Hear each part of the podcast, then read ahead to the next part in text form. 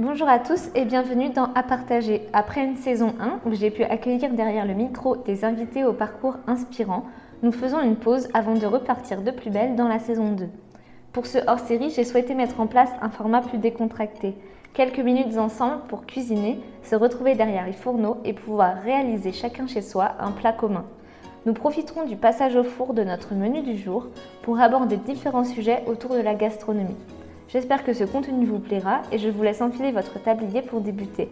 Comme d'habitude, vous pouvez retrouver les coulisses du podcast sur apartager.podcast sur Instagram. Si celui-ci vous plaît, n'hésitez pas à vous abonner, laisser une note ou même un commentaire, cela m'encouragera beaucoup.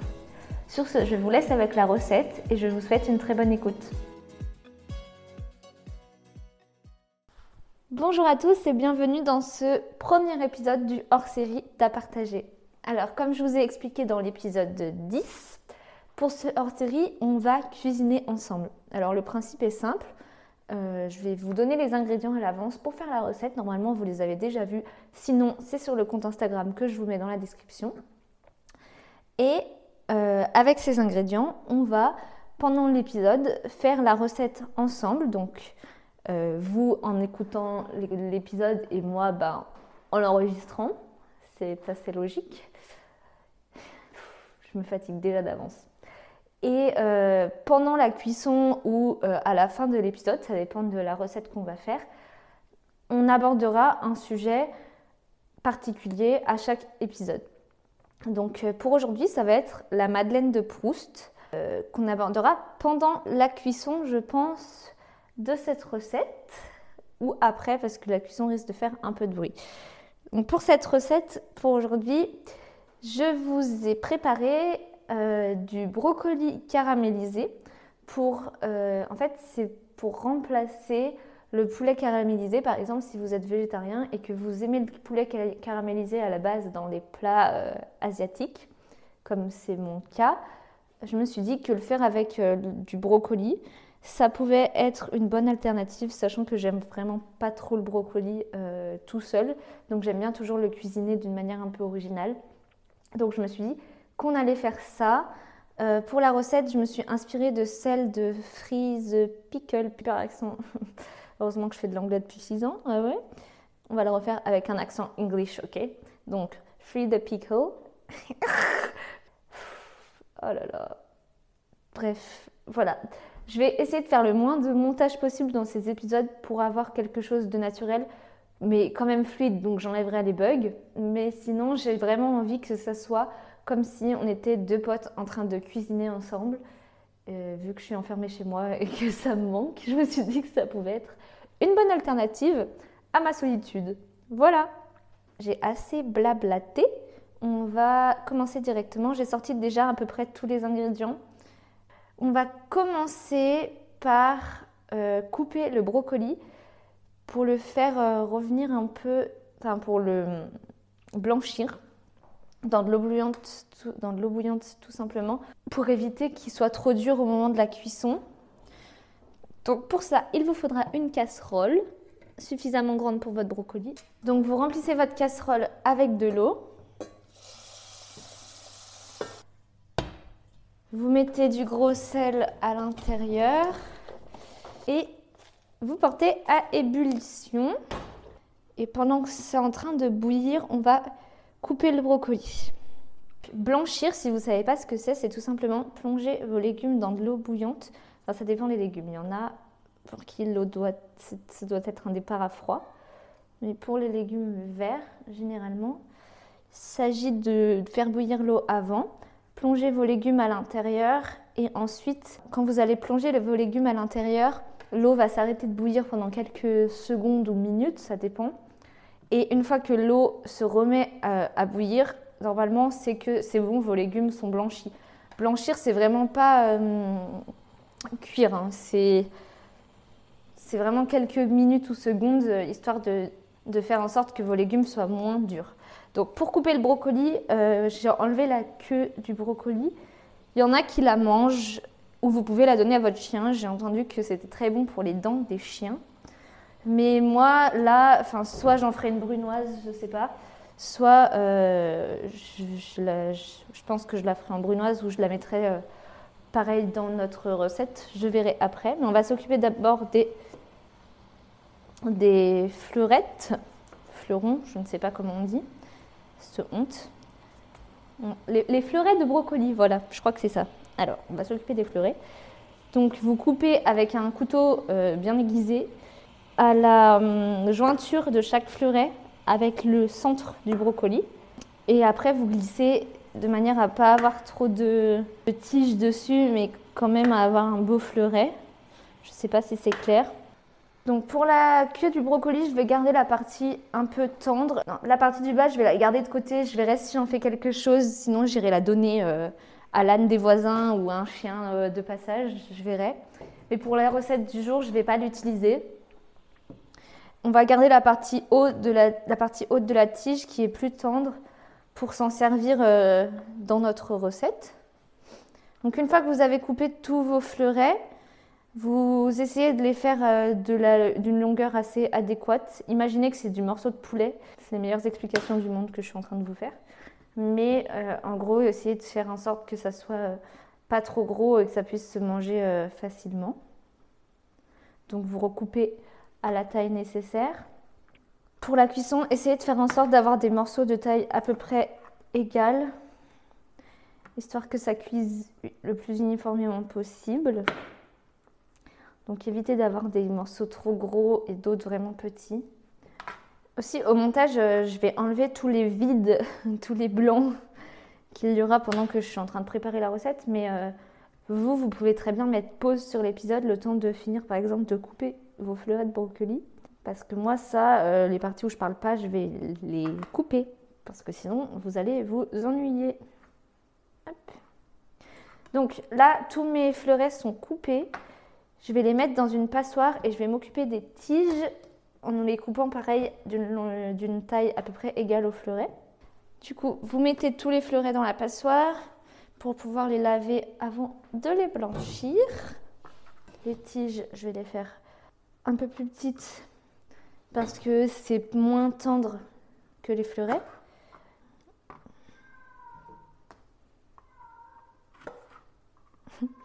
Il se peut que vous entendiez mes chats pendant l'épisode.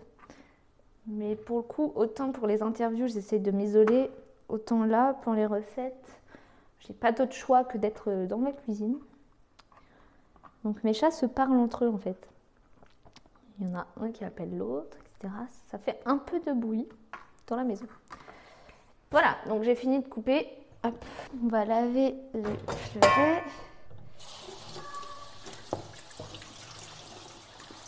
Et là, mon eau commence à bouillir. Je vais la mettre un peu plus fort histoire qu'elle boue rapidement. Mon eau bout, donc je vais mettre les fleurets à l'intérieur et comme je vous disais tout à l'heure, dès que ça remonte à ébullition, je les sors avec une écumoire et ce sera bon. J'ai pris une casserole pas du tout à la bonne taille. Donc pendant que le brocoli blanchit, on va s'attaquer à la sauce, non, à la, pâte à beignet dans laquelle on va enrober les fleurets. Donc pour ça, il vous faudra 100 g de farine. Moi là, j'ai de la T65 parce que j'avais plus d'autres euh, farines. Euh, l'idéal, c'est de la T55, mais après, pour cet usage-là, c'est pas bien grave si vous avez euh, n'importe quel type de farine blanche. pourra fonctionner. Donc, il nous faut 100 grammes. Après, bien sûr, la pâte à beignets, vous l'adaptez à, la quantité de brocoli que vous avez. Si vous avez euh, un petit petit brocoli, ça sert à rien de faire autant de pâte. C'est juste, euh, ça sera juste gâché, donc euh, c'est dommage. 20 grammes de maïzena.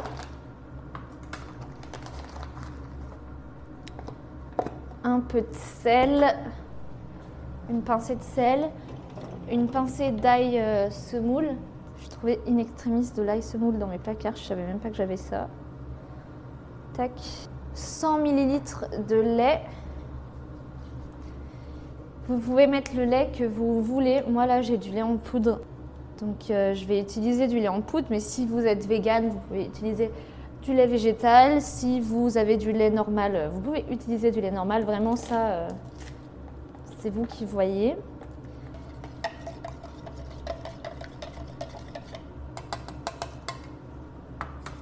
Voilà. Et 50 ml d'eau, mais allez-y doucement avec l'eau parce que la consistance à obtenir, c'est un peu une sorte de pâte à pancake. Donc c'est quand même assez euh, épais.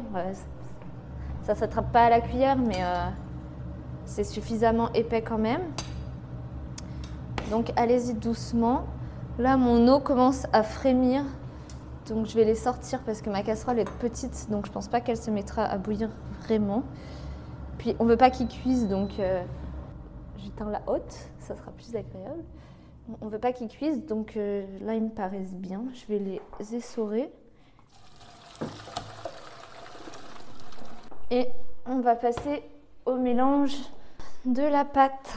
Donc une fois que vous avez mis tous vos ingrédients, vous mélangez avec un fouet. Vous pouvez refroidir vos fleurettes de brocoli aussi, j'ai oublié de vous dire, mais c'est mieux si vous les refroidissez parce que ça évitera que la pâte à beignet glisse quand vous plongerez vos brocolis à l'intérieur à cause de la chaleur. Donc, je mélange ma petite pâte. Voilà, donc là ma pâte elle a une belle consistance de pâte à pancakes. Je vais aller chercher une assiette pour pouvoir mettre les fleurets à l'intérieur une fois qu'ils seront, seront trempés dans la pâte. Et je vais préchauffer mon four à 200 degrés. Vous pouvez aussi récupérer en même temps que l'assiette un plat qui passe au four. Et on va s'attaquer à tremper les fleurets dans la sauce. Donc là, euh, rien de plus simple. Vous vous lavez les mains, vous attrapez vos fleurets, vous les plongez dans la sauce, histoire que ça soit bien enrobé. Vous les récupérez en essorant un petit peu, histoire qu'il n'y ait pas euh, plus de pâte que de brocoli, quoi. Et vous le déposez dans le plat à gratin. On refait la même chose avec tous les fleurets. Et, euh, et voilà quoi. Et je vous reprends après, une fois qu'on enfourne, pour parler de la Madeleine de Proust.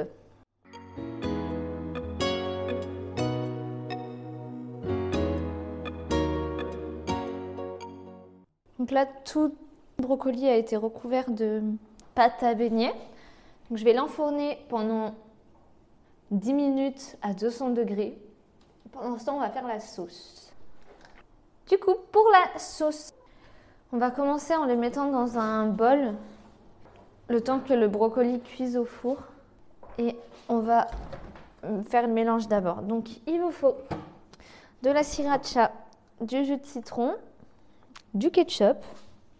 Moi, je vais prendre de la moutarde de miel, mais si vous avez de la sauce aigre douce, c'est peut-être mieux. Et de la sauce soja. Donc, il nous faut aussi de l'ail. Moi, je vais remettre de l'ail semoule parce que je trouve ça euh, mieux dans la sauce. Comme ça, il n'y aura pas de morceaux, même si vous lâchez très finement votre ail, ça peut ne pas faire de morceaux aussi. Mais euh, je me dis qu'avec l'ail semoule, ça sera plus fluide. Voilà. Donc, il vous faut, je récapitule, soit de l'ail semoule, soit de la gousse d'ail vous pouvez ajouter du gingembre. Ensuite, de la sauce piquante. Donc moi j'ai de la sriracha, mais euh, si vous avez une autre sauce piquante, type euh, une sauce au piment, etc., ça marche très bien aussi. Euh, une sauce aigre douce de votre choix. Donc moi là j'ai une moutarde au miel parce que c'est un peu aigre doux. Après, je sais qu'il y a une sauce asiatique, je me souviens plus du nom, mais qui est très très bien. C'est juste que là j'en ai plus. Du ketchup, pour le côté sucré, de la sauce soja. Moi, je vais utiliser de la sauce teriyaki. C'est vraiment pour vous montrer que je pense que la sauce peut se faire avec à peu près tout ce que vous avez dans vos frigos. Il faut juste quelque chose en fait euh, qui a un goût à peu près similaire ou qui apporte les mêmes euh, propriétés à la sauce. Et je vais ajouter du jus de citron pour euh, relever un peu le goût. Il faudra un peu d'eau et un peu de, de farine ou de maïzena c'est juste, la farine, c'est plus dense que la maïzena, donc euh, si vous mettez de la farine, réduisez la quantité. Donc dans votre bol, on va commencer, prenez une cuillère pour mesurer, je vais prendre une cuillère à soupe. On va mettre une cuillère à soupe d'ail semoule. Vous mettez deux gousses d'ail, deux belles gousses d'ail, si, si, vous mettez de la gousse d'ail, à la place de l'ail semoule. Vous pouvez mettre l'équivalent d'une moitié de cuillère à soupe de gingembre frais si vous en mettez. Moi j'en mets pas parce qu'à la maison c'est pas quelque chose qu'on aime beaucoup, du coup euh, je m'abstiens. Après vous prenez votre sauce soja et on va commencer avec 5 cuillères à soupe. Alors la sauce, je suis désolée, elle va pas être très précise, mais en fait la sauce j'aime bien la faire euh, en ajustant au fur et à mesure. La sauce, j'ai l'habitude de beaucoup la goûter et d'adapter en fonction du, goût, de rajouter un peu ce que je préfère et ce que j'ai envie euh, de donner comme goût à la sauce. On va mettre une moitié de cuillère à soupe de jus de citron, 3 cuillères à soupe de ketchup. Ah, la douille, il est neuf. Donc, 3 euh, cuillères à soupe de ketchup. Voilà. Maintenant, une cuillère à soupe de sriracha, donc de sauce pimentée. Une cuillère à soupe de, votre sauce aigre douce. Moi là, du coup, je mets ma moutarde. Et je rajouterai du miel ou du ketchup si j'ai besoin de rajouter du sucre. Mais ça, comme je vous disais tout à l'heure, j'adapte à la fin. Je fais un mix d'ensemble et, après j'ajuste les quantités euh, à la fin. Voilà, donc là c'est le moment fatidique, faut goûter. Je vais diluer un peu avec de l'eau. Je vais mettre un quart de verre d'eau. Je vais ajouter une cuillère à soupe de miel. Je vous récapitulerai à la fin la, la sauce parce que je fais un peu au feeling. Donc pour vous, ça ne doit pas être pratique. Donc si vous avez suivi, bravo. si vous n'avez pas suivi, c'est normal. Même moi, j'arrive pas à me suivre. Mais je vous ferai un récap à la fin. Enfin, genre à la fin, dans deux minutes, quoi. C'est vraiment à adapter en fonction de ce que vous avez dans vos placards. Le, but des hors-séries, c'est pas de faire quelque chose de compliqué. Euh, la preuve, j'avais même pas tous les éléments nécessaires pour faire une vraie sauce. J'ai juste pioché à droite à gauche en fonction de ce que je trouvais. Et ça fait très bien l'affaire euh, pour la. Je trouve que pour un repas à la maison que vous allez servir à vos proches, il n'y a vraiment pas besoin euh, d'être dans l'exactitude tout le temps. En tout cas, moi, c'est comme ça que je perçois la chose parce que je trouve, que sinon, on prend moins de plaisir et le but ici, c'est vraiment de se faire plaisir en cuisinant. Donc, euh, bon, je regoute une deuxième fois. Parfait, là, on est bien. Donc, alors, donc pour le récap de ce que j'ai mis, j'ai mis euh, deux cuillères à soupe d'ail semoule, donc trois gousses d'ail, euh, 6 cuillères à soupe et demie de sauce soja, une cuillère à soupe et demie de jus de citron, une cuillère à soupe de moutarde de miel ou sauce aigre douce, 3 cuillères à soupe de ketchup, une cuillère à soupe de miel et une bonne cuillère à soupe de sauce piquante. Voilà. Donc vous mettez de côté, on va sortir les, les brocolis du four et on va ben, finir la sauce et finir les brocolis.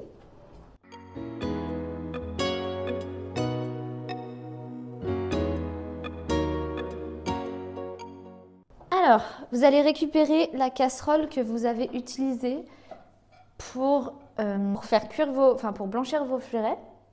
Je suis en train de me brûler la main. Normalement, vos fleurets ont bien séché avec, euh, si possible, la pâte à baigner autour. Vous pouvez le remélanger un petit peu si la pâte à beignet euh, a vraiment coulé au fond du plat. Moi, je vais remélanger un peu. Mais faites-le délicatement pour pas détruire vos fleurets. Parce que ça reste fragile, cette petite chose. Vous prenez votre sauce et vous allez la verser dans la casserole. Prenant soin de vraiment tout verser. Vous faites chauffer un feu moyen moyen, entre moyen et doux. Commencez doux et vous voyez comment votre casserole réagit. Et vous pouvez mélanger avec une spatule pour éviter que ça accroche dans le fond. J'ai rajouté un peu d'eau pour liquéfier un peu la sauce parce que je la trouvais déjà un peu euh, collante avant même d'avoir euh, ajouté le brocoli à l'intérieur, ni même la farine. Donc là, ce que je fais, c'est que je récupère mes hum, fleurets du plat et je les dispose dans une assiette pour essayer de récupérer un peu de pâte à baigner autour pour que ça soit plus. Euh, que ça fasse une espèce de pellicule à l'extérieur euh, à la cuisson qui devienne un peu croustillante et puis fondante à l'intérieur. Et n'oubliez pas de surveiller votre sauce à côté parce que euh, sinon elle va accrocher et ça va pas être bon. Vous voyez que je, vous verrez que je vais vous dire ça et c'est moi qui vais l'oublier. Je sais pas si vous entendez mon chat qui se plaint derrière.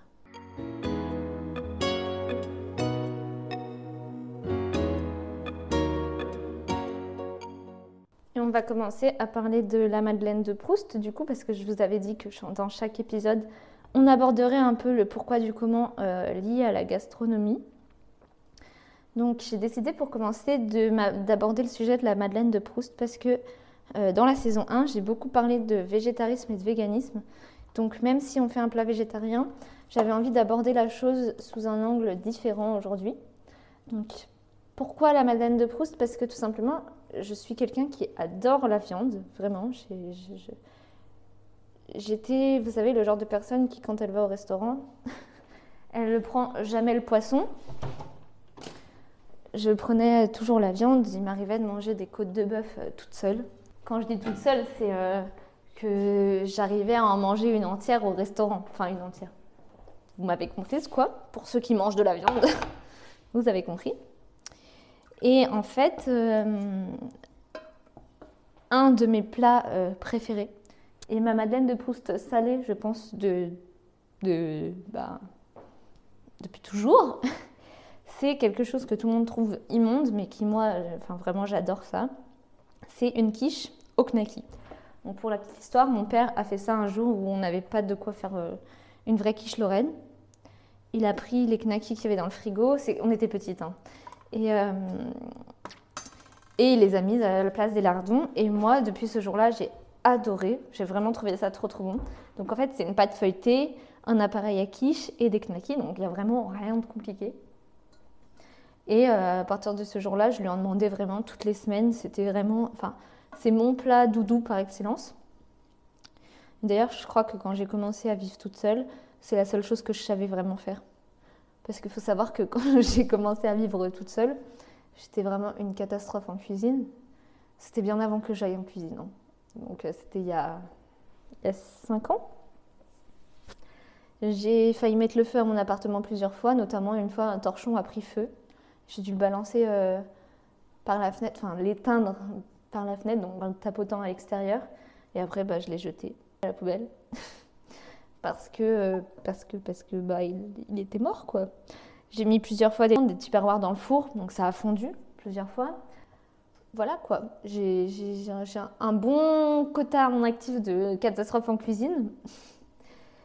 Et donc euh, vraiment la chose que je faisais le plus souvent, je crois que c'était la quiche Et sauf que ça fait maintenant, ça doit faire 6 euh, mois, je crois, peut-être pas 6 mois, peut-être 4-5 mois, que je mange plus de viande et pour les animaux et également pour l'impact euh, environnemental. Et au début, ça a vraiment été difficile parce que difficile dans le sens où c'était pas difficile de pas en manger parce que j'en mangeais rarement, mais difficile dans le sens où ça me faisait envie quand même quand je voyais des gens en manger. Je me disais pas ah non ça me dégoûte, je peux pas en manger. C'est vrai que je me disais oh là là, enfin genre euh, j'aimerais bien un plat, enfin j'aimerais bien par exemple je sais pas un steak frites quoi. Et hum, au fur et à mesure, ça a disparu. Donc maintenant, c'est vrai que je vois plus l'aspect euh, animal avant de me dire que ça me donne envie. Donc euh, c'est devenu plus facile, mais c'est aussi devenu plus facile, entre autres, grâce à ce genre de recettes qu'on fait aujourd'hui, qui remplace la viande, mais tout en étant gourmande et vraiment pas fade. Donc, euh, donc voilà. Et en fait, la Madeleine de Proust, c'est un sujet super intéressant parce que on pourrait se demander pourquoi euh, notre mémoire retient autant le goût et les odeurs d'un plat qu'on avait quand on était petit. Donc pour ceux qui ne le savent pas, la Madeleine de Proust, ça vient de Marcel Proust.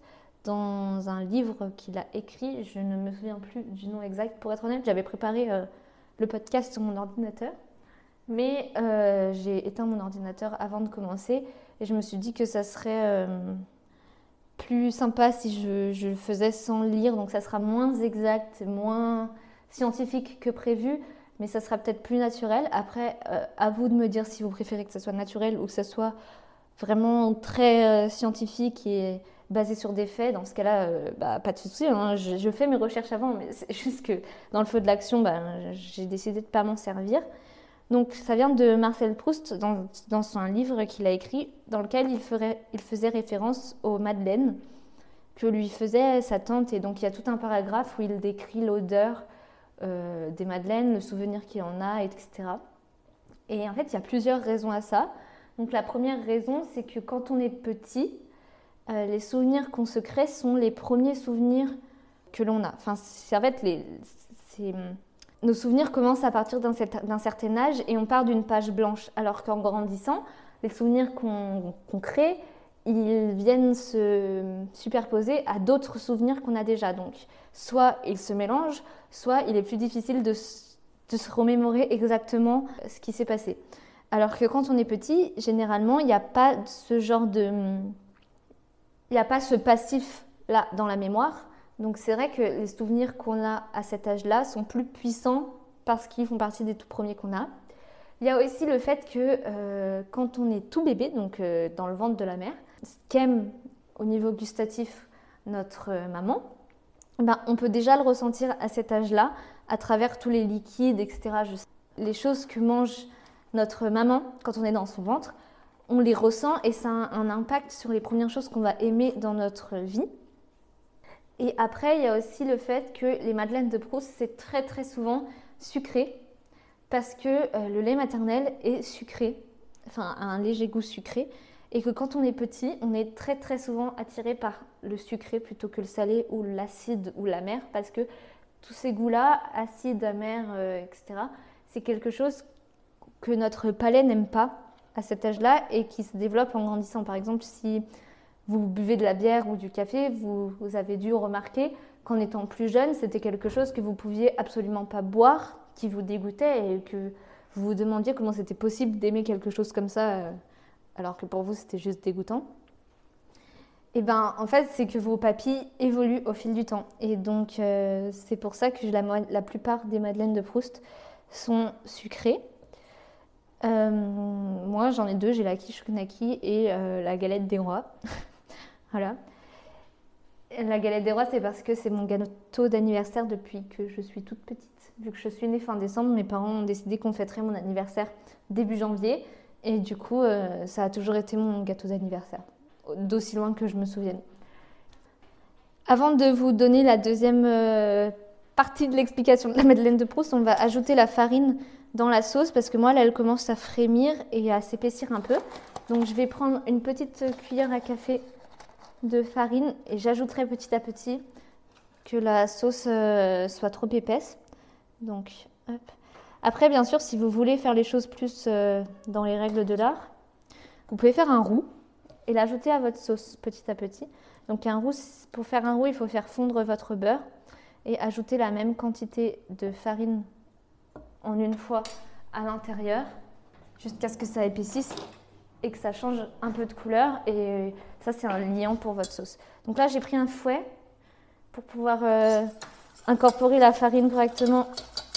Voilà, donc si vous avez de la maïzena, favorisez vraiment la maïzena parce qu'elle se dissout dix fois mieux dans la sauce. Là, la farine, c'est une galère pas possible parce qu'en fait, normalement, on ne met pas de farine, c'est juste que je n'ai pas de maïzena. Donc si vous n'avez pas de maïzena, faites comme moi, mais alors allez-y vraiment doucement et fouettez énergétiquement pour, euh, pour incorporer la farine ou faites un roux, ce qui est beaucoup plus intelligent. Voilà, donc euh, ma farine est totalement incorporée dans ma sauce. Je vais ajouter d'un coup les, les brocolis à l'intérieur et après avec la spatule on va euh, remuer histoire que la sauce recouvre les fleurets Ensuite, je finirai avec la dernière partie de ma madeleine de Proust. Donc là, j'ai versé mes fleurs à l'intérieur. Je vais remuer pour que tout soit recouvert de sauce. Et après, on va laisser cuire pour que ça épaississe et que ça enrobe vraiment bien euh, les fleurets.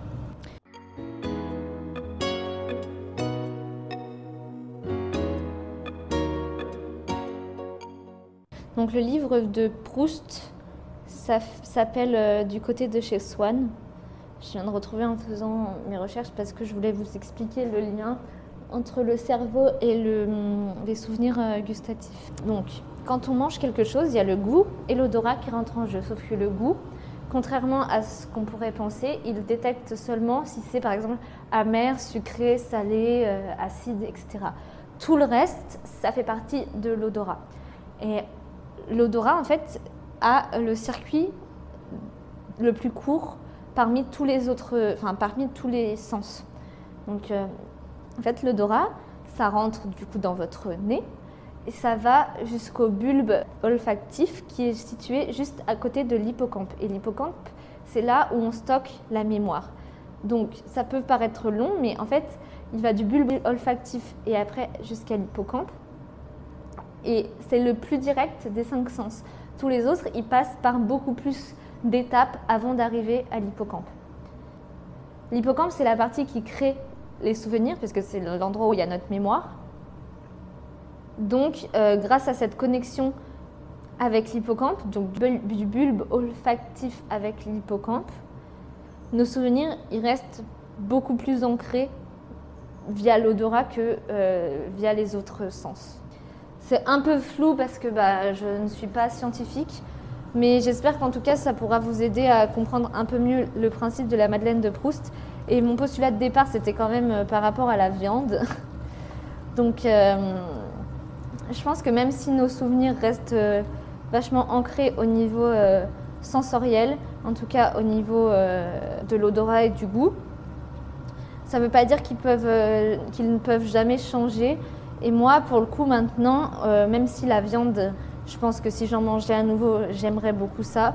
Ma vision de la chose a énormément changé. Et je pense que là-dessus, au niveau euh, gustatif, on peut se recréer des madeleines de Proust et des souvenirs. Donc voilà, c'était ma petite conclusion euh, philosophique. Là, je suis en train actuellement de remuer mon brocoli qui est en train d'absorber la sauce, donc c'est plutôt une bonne chose. Et avant de terminer ce podcast, enfin cet épisode, cet épisode numéro 1 du hors-série, qui j'espère vous aura plu. Je voulais juste vous donner quelques idées d'association pour cette recette.